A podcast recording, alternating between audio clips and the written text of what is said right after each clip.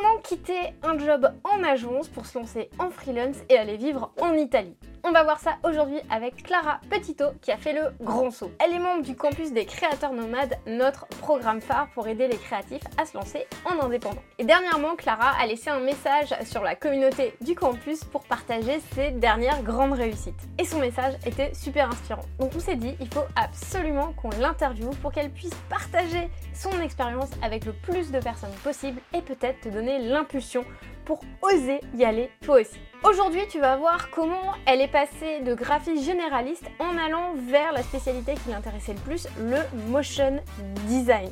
Et si toi aussi, bah, tu as envie de te spécialiser mais que tu as le syndrome de l'imposteur, ça va peut-être te parler.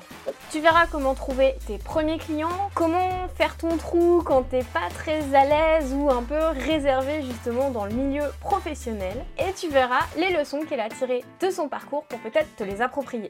Avant de commencer, si toi aussi tu as envie de devenir indépendant et te lancer en freelance, on a préparé un guide complet pour t'accompagner et te permettre d'attirer des clients en accord avec tes valeurs. Je te mets le lien dans la description juste en dessous et en plus, c'est gratuit. Allez, direction Palerme. Nous, c'est Clem et Mumu. On s'est lancé deux défis. Le premier, convertir un autobus scolaire en cinébus, studio de création et espace de formation pour nos projets Les Petits Aventuriers et le campus des créateurs nomades. Le second, c'est t'aider à toi aussi devenir un créateur nomade. PS, si jamais t'avais envie de l'écouter en podcast dans la voiture, le métro, en faisant tes courses ou la vaisselle, ou peut-être dans le train, tu peux l'écouter aussi sur ta plateforme de podcast préférée, comme tous les autres épisodes et toutes les autres interviews. Salut euh, Clara, je suis contente de t'accueillir sur ce podcast. On avait déjà fait une micro-interview qui n'avait pas été publiée sur le podcast, mais là, Clara, il faut qu'on parle de ton parcours. Pour commencer, tu pourrais te présenter en trois phrases qui es-tu, d'où tu viens, quel âge tu as, qu'est-ce que tu fais dans la vie, et ensuite on va creuser sur ton parcours. Bonjour à tous, déjà pour commencer, j'ai 29 ans et donc je suis graphiste et donc spécialité motion design. Alors là en ce moment je suis à Palerme et donc là en ce moment je travaille pour deux agences différentes, donc sur des projets de présentation vidéo en fait pour des clients donc animés, du motion design 2D. Donc ça, tu le fais à distance parce que les agences, elles sont où euh? Une à Marseille, une à Bruxelles. Très bien. Et du coup, avant de, de rejoindre le campus, t'en étais où dans ton parcours euh, Comment tu te sentais à ce moment-là? Alors en fait, avant de rejoindre le campus, j'étais salariée dans une agence à Paris. Et ça faisait un petit moment que je pensais à me mettre en freelance. En fait, l'expérience agence c'était très bien, mais ça faisait un petit moment que j'étais dans la même agence et j'ai eu envie de nouveautés, de voilà, de, de tester ma chance en tant que freelance. Et donc j'ai rejoint le campus pour me booster au démarrage parce que c'est vrai qu'au démarrage on ne sait pas trop où aller, c'est un peu le, plein de questions dans la tête et plein de plein de stress et de peur avant de se lancer. Et donc, j'ai rejoint ce campus pour justement me, m'aider au démarrage. Comment tu te sentais euh, quand tu t'es dit, euh, tiens, j'ai envie d'être freelance C'était quoi euh, tes impressions? Comment tu te disais que tu allais vivre ça? En fait, au démarrage, je ne savais pas du tout. En fait, j'avais plein de choses dans la tête de il faut faire ci, ça, ça, ça, plein de choses. Et en fait, je ne savais pas trop par quoi commencer. Et surtout, je enfin, je n'étais pas sûre de est-ce que ça va prendre, est-ce que ça va marcher, non. Et donc, c'est un peu toutes les questions du démarrage on ne sait pas trop comment s'y prendre au démarrage. Même si on a, j'ai donc j'ai des amis d'école qui, qui sont déjà en freelance, c'est vrai que vu qu'ils avaient commencé avant ou d'autres qui veulent se lancer, mais après, en fait, c'est vrai que c'était le campus, c'était une bonne manière pour rencontrer des personnes qui sont au même euh, démarrage que toi, en même temps que toi, pour avoir les mêmes étapes en même temps. Donc pour pas me sentir seule vraiment dans ce démarrage. Ah, c'est intéressant comme, euh, comme axe le fait que tu voulais être dans une forme de même niveau par rapport aux, autres membres. Euh, euh, c'est pas souvent qu'on nous en parle, donc je trouve ça intéressant. Pour avoir les mêmes étapes d'avancement, parce que c'est vrai qu'il y a plein de choses à faire étape par étape au démarrage en freelance, donc, donc voilà. Pour toi, c'était quoi le synonyme de liberté à ce moment-là? Comment tu comment essayais d'imaginer ça, le fait d'être indépendante, d'être plus libre en, en tant que freelance? Qu'est-ce que qu'est-ce que tu espérais derrière? Alors, c'était bah, donc déjà avoir des types de projets différents et pouvoir choisir les projets. Donc, si par exemple, avec un tel client, ça se passe bien, on le garde. Si avec un autre, ça ne se passe mal, on ne le garde pas. Chose qu'on n'a pas forcément en agence parce qu'en agence, ben, on dépend de l'agence, donc on ne peut pas dire non, par exemple, à un client qu'on n'aime pas ou quelque chose. Donc, vraiment, ce choix de mission, quand on arrive au stade du choix de mission, parce qu'au début, ce n'est pas encore le cas, et aussi le, bah, sur les horaires et sur le planning, de pouvoir s'arranger comme on peut et voilà, d'avoir cette liberté de pouvoir dire tel jour je travaille, tel jour j'ai envie de m'arranger pour être libre ce jour-là et donc avoir cette liberté-là. Est-ce qu'aujourd'hui, tu arrives à, avoir la liberté de, tes journées, de pouvoir les organiser comme tu veux? Alors oui, mais maintenant j'ai aussi une contrepartie où du coup c'est aussi des fois difficile de s'organiser. Là par exemple, donc à Palerme, j'ai plein de copains qui viennent me voir, sauf que bah, au bout d'un moment, je peux pas non plus arrêter tout le temps de travailler, donc c'est aussi le voilà la contrepartie. mais bon, c'est quand même, je préfère dans ce sens-là que dans l'autre sens, donc, donc ça va. Quand tu as démarré, euh, j'imagine que tu as quand même rencontré euh, quelques difficultés sur, euh, sur la route. Ça a été quoi tes gros points de blocage? Où est-ce que tu t'es senti un peu challengé dans, dans, cette transition entre être employé en agence et te lancer en indépendante? Bah, C'est de trouver des clients au démarrage. C'est vraiment de comment trouver des clients. Et, parce qu'au démarrage, vu qu'on n'a pas forcément de revenus, et merci le chômage au démarrage pour aider dans, ce, dans, cette période de transition, c'est vrai que le, bah, trouver, vraiment trouver des clients. Comment tu t'y es prise? Comment tu as fait pour trouver tes premiers clients? Alors j'ai contacté, j'ai envoyé des mails, j'ai appelé, on en parle à tout l'entourage. Et le premier client que j'ai eu, c'est une collègue de mon ancienne agence qui m'a donné du travail pour sa nouvelle agence à elle. voilà. ok, c'est l'oncle de la tante, tu sais. c'est presque ça. Du coup, tu as eu d'autres clients ensuite? Comment ça s'est passé? Alors, j'ai eu un autre client grâce donc à Johanna du campus qui m'a recommandé. Et c'est là où je me suis dit que la force des recommandations et de, des contacts du contact, de la tante, du cousin, du beau-frère, c'est bien aussi. ça marche. Est-ce que euh, en temps normal, tu te dirais que tu es introverti ou que tu es plutôt extraverti alors ça dépend. Dans le milieu du travail, je pense que je suis introvertie parce que j'ai pas encore vraiment confiance en moi pour contacter et pour euh, mettre en valeur mon travail, en parler positivement et le mettre en avant. Je suis pas du tout à l'aise pour faire ça. Donc euh, à ce niveau-là, plutôt introvertie. Comment tu développes ton réseau quand tu es introverti euh, au travail? Et finalement quand je t'écoute, visiblement c'est pas mal ton réseau qui a joué. Comment tu as dépassé cette peur peut-être de parler de ton travail? Comment, comment tu gères ça? Dans mon milieu social avec mes amis, par contre, je me pense plutôt extravertie. Donc à ce niveau-là, j'ai pas de mal à en parler, mais c'est vraiment dans la sphère professionnelle où je pense que je suis plus plus en distance. J'ai essayé vraiment d'envoyer des messages, même par exemple sur Instagram, à même d'autres freelances par exemple, pour prendre contact avec eux si jamais on a euh, bah, des, des, compétences qu'on pourrait s'échanger ou des choses comme ça. Et même si, bon là, aujourd'hui encore, ça n'a pas encore porté fruit, mais en tout cas, je me suis fait plusieurs contacts de cette manière-là, euh, bah, en parlant, euh, en envoyant des messages, même, dans, même hors travail, en parlant à des personnes. Ah, bah moi, je fais ça, on échange les contacts, vraiment tout le temps parler. tout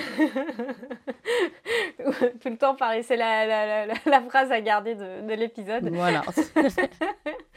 du coup, comment le campus a pu t'aider dans tout ce processus? De vraiment me donner un peu une méthode et de faire les choses étape par étape.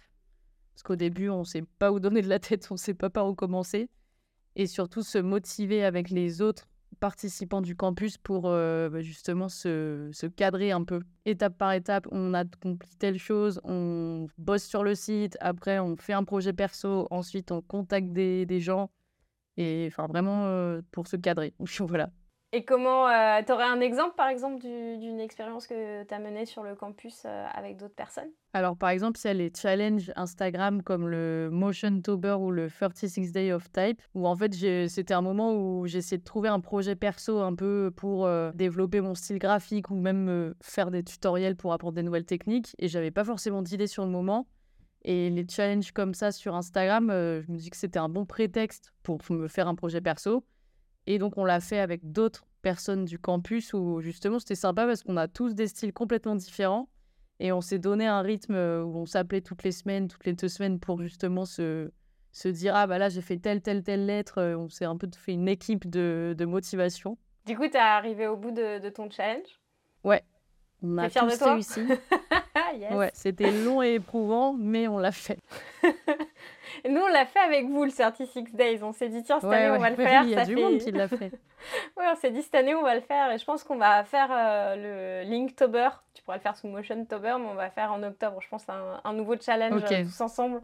Parce que c'est vrai que quand tu es dans, dans, le flow avec d'autres personnes, c'est fou la force que ça te donne. Pour parler du, du 36 Days, euh, il y a des jours où c'était, on n'avait franchement pas envie, où tu es débordé, euh, où tu as un problème. Et tu te dis, bah mince, on a lancé le challenge, on peut pas dire aux autres, euh, non, non, euh, on publie pas. Je finis jusqu'à la fin. c'est ça. Et finalement, euh, ça fait des belles découvertes aussi parce qu'il y a des fois où tu te dis, bah tiens, je pourrais explorer une nouvelle idée. Et pour toi, ça, ça t'a apporté, euh, ça t'a apporté quoi justement concrètement de, de faire cette challenge? Est-ce que ça, pour toi, c'est des opportunités d'améliorer ton portfolio, de créer du réseau? Comment tu, comment tu le perçois?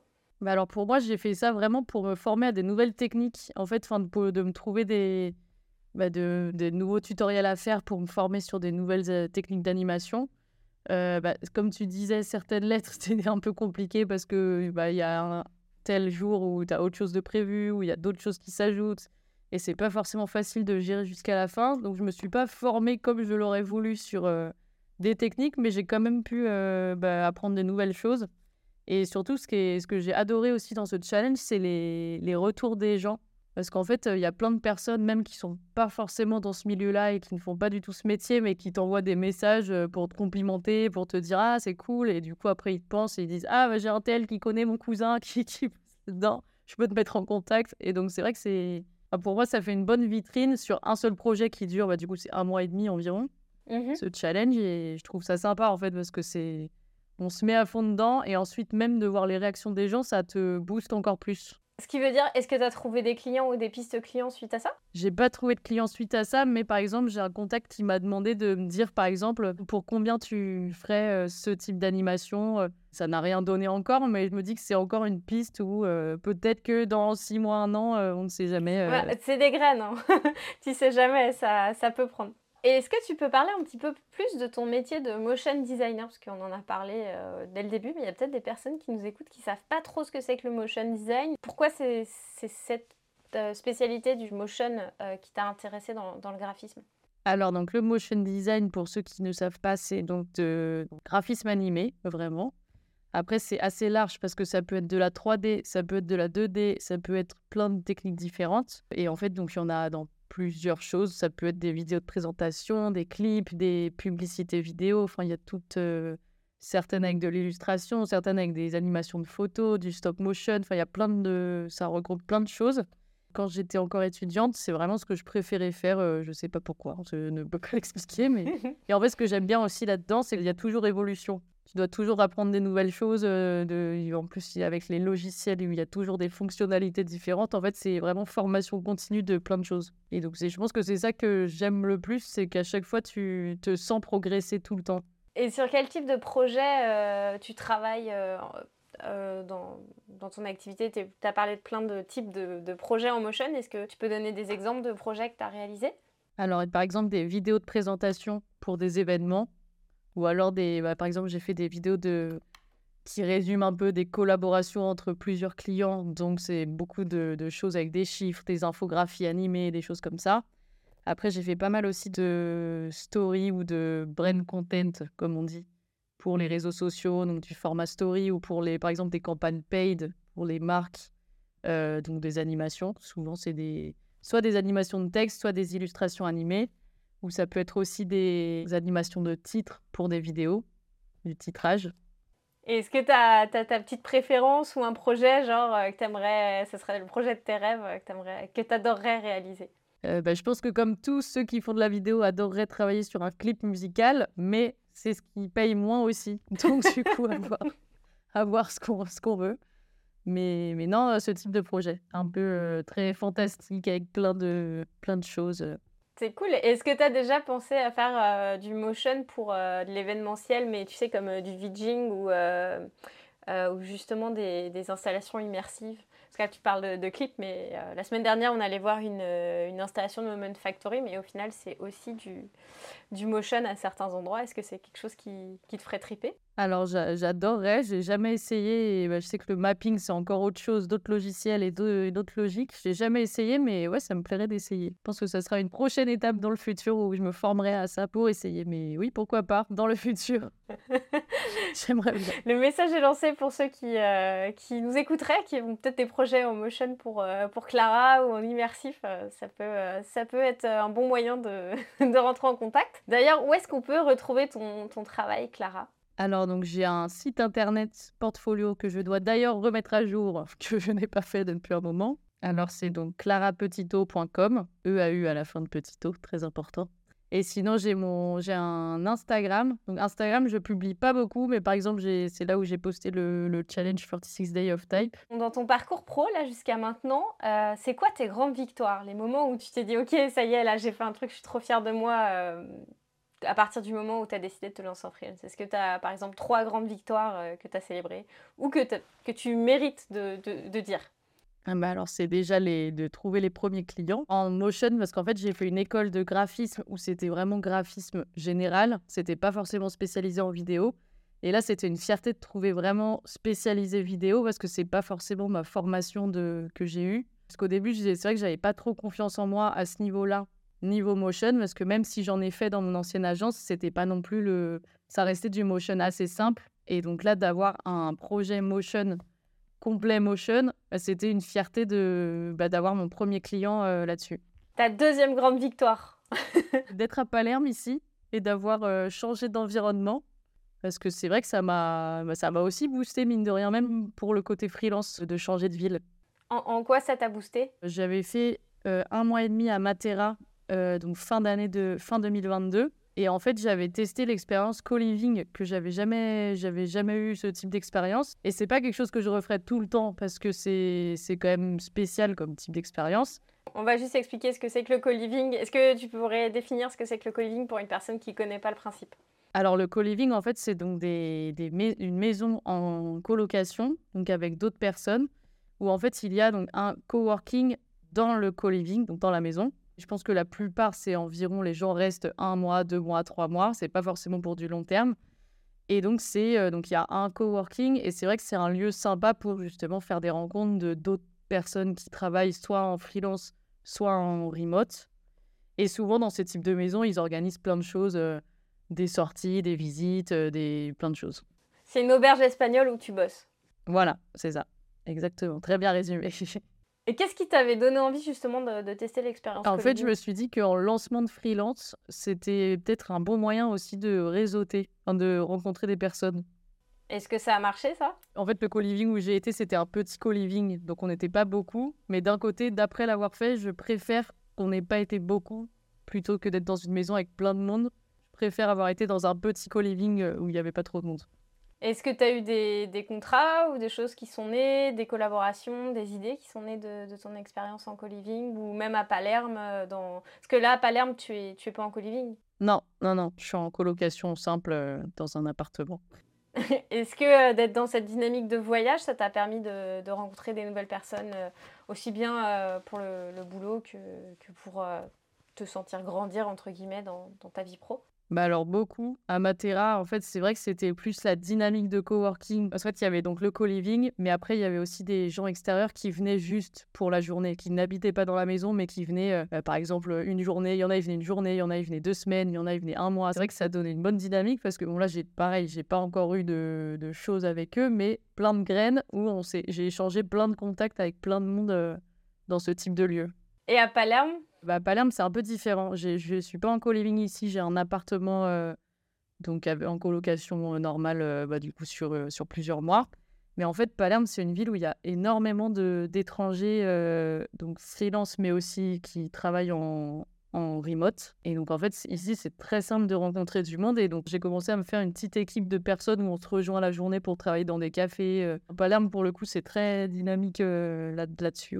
Et donc, tu aurais envie de, de, choisir une nouvelle destination euh, bientôt ou tu te dis que Palerme, ça va, ça va être pour un peu plus longtemps? Alors, pas pour le moment parce que là, je suis bien ici et j'ai pas envie de bouger trop souvent mine de rien, c'est quand même du travail de chercher des logements des, et ça coûte de l'argent aussi, les billets d'avion. Et euh, non, pour le moment, je pense que je vais rester encore quelques mois ici. À Matera, l'expérience que j'ai eue, c'est donc de rester un mois et demi. C'est un peu frustrant de partir parce qu'on commence à se faire des amis et ensuite on doit partir. Et du coup, après, il faut recommencer. Et c'est vrai que pour moi, je préfère rester plus longtemps. Du coup, euh, commencer à avoir sa petite routine de après, c'est vrai que ça dépend des, gens à ce niveau-là, de tout le temps bouger ou de rester. Euh, moi, j'aime bien partir un mois, deux mois, mais avoir ma, ma base. Quand je reviens, j'ai ma base et voilà, tout est en place. Et quand je veux bosser, en mode focus, c'est cool. Comment tu, tu, regardes euh, finalement euh, ton expérience de je me suis lancée quand j'étais en agence, enfin j'ai arrêté l'agence et j'en suis là aujourd'hui. C'est quoi les, les, trois grandes euh, leçons que tu as retenues de ton parcours entrepreneurial jusqu'à maintenant que tu pourrais partager avec une personne qui t'écoute et qui serait comme toi, Clara, en agence et qui écoute un podcast en se disant j'aimerais bien pouvoir devenir freelance? C'est quoi les trois conseils, les trois leçons que tu aimerais lui partager aujourd'hui De faire les choses étape par étape, même si c'est stressant au démarrage, surtout si on n'a pas des aides comme le chômage euh, ou un peu d'argent de côté pour, euh, pour les premiers mois. Mais c'est vraiment, euh, oui, de faire les choses étape par étape, je dirais sans stresser, mais ça c'est impossible parce qu'on stresse tous. Oser contacter des personnes et oser parler même aux amis, des amis, des amis, trouver des personnes, s'entourer de personnes pour se motiver, pour euh, ne pas procrastiner? Parce que ça, c'est un gros sujet aussi au démarrage. T'as beaucoup procrastiné quand tu t'es lancé Ça va, mais j'ai eu de la chance de tomber sur euh, donc les équipages du campus, euh, d'être tombé avec Johanna, Fanny et Sanguita, parce qu'on s'est vraiment fait une bulle où on était vraiment, on s'est beaucoup boosté chacune chacune dans, nos, dans nos étapes. Donc oui, de s'entourer de personnes qui arrivent à te booster. Un coup, on est super motivé, oui, là, ça va marcher, je fais ci, ça, mon site et tout. Et un autre jour où pas du tout de motivation. c'est normal, c'est c'est pour tout le monde pareil. C'est clair. Et donc là, euh, les équipages, pour ceux qui ne savent pas ce que c'est, c'est quand on vous regroupe euh, par du campus euh, entre des, petites, bulles, j'aime bien comme tu appelles ça, des équipages où vous, vous, suivez pendant six semaines, mais après ça vous pouvez continuer avec le même équipage ou pas. Toi, ça, ça a bien marché chez toi. Est-ce qu'il y a d'autres choses qui t'ont aidé particulièrement dans le campus? Bah, C'est aussi que le campus, mine de rien, c'est aussi un réseau, parce que comme je vous ai dit, Johanna, elle m'avait demandé de faire son logo et puis ensuite, elle m'a recommandé. Et donc, grâce à elle, bah, j'ai trouvé un, client. Comme quoi, en fait, tout est réseau, que ce soit la famille, les amis, le travail, le, tout euh, groupe de n'importe où, tout est propice à trouver des clients. Est-ce que tu t'attendais à, ce changement en, rejoignant euh, le campus, de passer de l'agence à, Palerme euh, avec les choses qui se mettent en place et ton activité qui décolle comme ça? Alors, pas du tout. L'année dernière, j'étais loin de m'imaginer que là, je serais ici euh, à, travailler en freelance. c'est vrai que je me suis donné un an pour me, pour me dire, bon, euh, je me donne un an vraiment pour lancer la machine et pour, euh, pour m'y mettre. Bon, après, c'est pas lancer non plus, dans le sens où il faudra toujours réseauter, trouver des nouveaux clients. Là, par exemple, j'ai eu des beaux contrats. Là, là depuis entre février jusqu'à aujourd'hui, j'ai eu des beaux contrats. Mais là, maintenant que ces missions sont terminées, là, je dois reprendre la machine encore de contacter. Donc, ça sera toujours pareil. Mais au moins maintenant, je, le fais avec plus de confiance où je me dis, bah, c'est un temps, il y a des périodes de karma où on va avoir tout d'un coup, des périodes qui seront un peu plus creuses. Et ce sera le, bah, le mode de freelance dans tous les cas. Je pense que c'est la même chose, euh, pareil pour tout le monde. Maintenant, j'ai plus de confiance à ce niveau-là, maintenant que j'ai eu une période qui a très bien marché. Les périodes comme ça en freelance, ça dépend aussi des clients. L'été, ça va ralentir un peu. Au mois de décembre, des fois, ça peut être intense parce qu'ils veulent tous finir leur fin d'année. Puis en janvier, ça commence à être creux. Puis après, ça repart au, printemps. Euh, et c'est vrai que bah, de bien, bien anticiper ses finances aussi, euh, ça rassure. Puis si tu as de l'aide comme le chômage pour démarrer, ça, ça rassure beaucoup. Dans ton expérience du campus, est-ce qu'il y a une leçon euh, ou un conseil qu'on t'a donné qui t'a permis de changer de, de vision des choses? S'il y a un truc que j'ai bien retenu, c'est vraiment de bien étudier le type de clients qu'on vise et vraiment le faire comme une étude de marché vraiment sur eux et de, d'analyser vraiment leurs besoins, ce qu'ils veulent. Et comme ça, ensuite, même en les contactant, ça paraît plus naturel de, bah, de dire ce qu'on peut leur donner, ce qu'on peut leur proposer. Euh. Donc vraiment étudier les types de clients qu'on souhaite, pour qui on souhaite travailler. Super, c'est un très bon conseil. Euh, et c'est vrai que ça facilite beaucoup les choses. Vaut mieux euh, savoir à qui tu parles que d'essayer de parler à tout le monde. ça, on le répétera jamais assez. Et euh, est-ce que tu avais hésité à, rejoindre le campus? Alors oui, au début j'ai beaucoup hésité parce que c'est vrai que c'était, en plus c'est aussi les publicités visées sur, sur les réseaux sociaux ou sur Internet en général. Parce qu'en fait, je voyais plein de pubs de plein de types de formations, mais pas que. Bon, j'ai eu la vôtre, mais j'en ai eu plein de, plein de types de formations différentes. Et j'avais peur que ça soit un peu l'attrape. Euh... Tu vois ce que je veux dire? Et du coup, de, que ça soit pas sérieux. En fait, j'ai eu peur de, de, payer de la formation et que ça ne soit pas. Enfin, que ça me corresponde pas. Au final, ça va. Finalement, ça va. Qu'est-ce que tu as eu derrière où tu t'es dit, ah, en fait, ça valait le coup, c'est sérieux? Non, ça valait le coup parce que c'est vrai que mine de rien, au- les premiers mois, ça m'a vraiment. Au vu que je savais pas par où commencer, je, je regardais les vidéos en me disant, bon, euh, je regarde vraiment étape par étape et ça m'a vraiment cadré. Et ça, plus les rencontres avec les autres membres et les, les équipages que j'ai pu faire, ça m'a fait faire des, des très belles rencontres. J'en ai même rencontré en vrai, du coup, plusieurs. C'est vrai T'as as rencontré qui? Euh, Johanna, on s'est vu à Paris euh, et j'ai rencontré improbable Louise à Rome. Ah, trop bien Parce que j'étais j'étais quatre jours à Rome et bah, vu que j'avais écrit que j'étais en Italie, elle m'a écrit pour me dire ah bah si tu passes à Rome, j'y suis. Et donc quand j'y suis allée, je, je lui ai envoyé un message et donc elle m'a fait visiter Rome. euh, voilà, Bon, c'était très sympa. Qu'est-ce que tu dirais à quelqu'un pour lui dire vas-y, il faut que tu viennes à Palerme? Faut aimer parce que c'est quand même spécial. Je ne pense pas que ça plairait à tout le monde comme ville. Déjà, il y a le, le facteur soleil qui joue beaucoup. je ne vais pas se le cacher. J'avais peur au- au début en arrivant en me disant, bah, un peu comme, comme chacun arrive dans une nouvelle ville, est-ce que je vais me faire des amis Est-ce que je vais rencontrer? Et en fait, ici, j'ai pas du tout eu de mal à faire des rencontres. Pour le coup, c'est j'ai rencontré tout de suite très rapidement. En fait, ici, il y avait, comme euh, je te l'ai dit, il y a une grosse communauté d'expats. Dans cette communauté, il y a aussi beaucoup d'Italiens, donc de locaux. Et en fait, c'est sympa parce que donc il y a les expats qui sont là-dedans pour faire des rencontres, enfin pour vraiment rencontrer facilement des nouvelles personnes. Et les locaux qui sont là-dedans, en fait, eux, c'est parce- surtout parce que euh, ils ont envie de faire des nouvelles rencontres. Et bah, un peu comme je- moi, ce que j'avais à Paris, où d'être tout le temps dans le même cercle, au bout d'un moment, on a envie de rencontrer de nouvelles personnes. Et en fait, donc c'est sympa parce qu'il y a vraiment les deux. Ah, c'est cool. Et ce qui est très sympa aussi, c'est qu'il y a vraiment des profils super différents. En fait, euh, donc il y a plein de pays différents, il y a, il y a plein de nationalités différentes, tu as plein de profils de métiers différents. Et c'est sympa parce qu'en fait, c'est, oui, il y a beaucoup, euh, beaucoup de remote. C'est quand même une petite ville. Donc les cafés pour travailler, on n'a pas énormément parce que c'est une petite ville. Ah, en tout cas, pour moi, en ce moment, euh, c'est hyper intéressant de rencontrer plein de personnes différentes. euh. Et au niveau du, du coût de la vie, de la bouffe, d'internet, tout ça? Alors, les loyers, il n'y a pas photo, c'est beaucoup moins cher. La nourriture, bah, c'est bon, c'est forcément un peu moins cher que la France, mais après, par exemple, les restos, je trouve ça quand même cher. Enfin, c'est 15 euros les plats environ. J'imagine que ça doit être pas mal bon euh, vu que c'est de l'italien. Oui, oui, il y a plein de bons. Mais bon, il y a plein de, de bons euh, kilos en plus aussi. Moi, j'aime beaucoup, mais après, c'est vrai qu'il faut, faut aimer un peu le- les villes chaos, quoi. Ouais, c'est c'est chaotique. tout le monde conduit n'importe comment, il y a des poubelles partout. Enfin, il y a aussi ce côté-là où c'est quand même spécial. Enfin, en tout cas, niveau ambiance, moi, ça va, je, je m'y plais ici. Bah écoute, euh, merci Clara pour euh, ce tour d'horizon de, de- de ton activité, ton parcours et pour euh, le campus.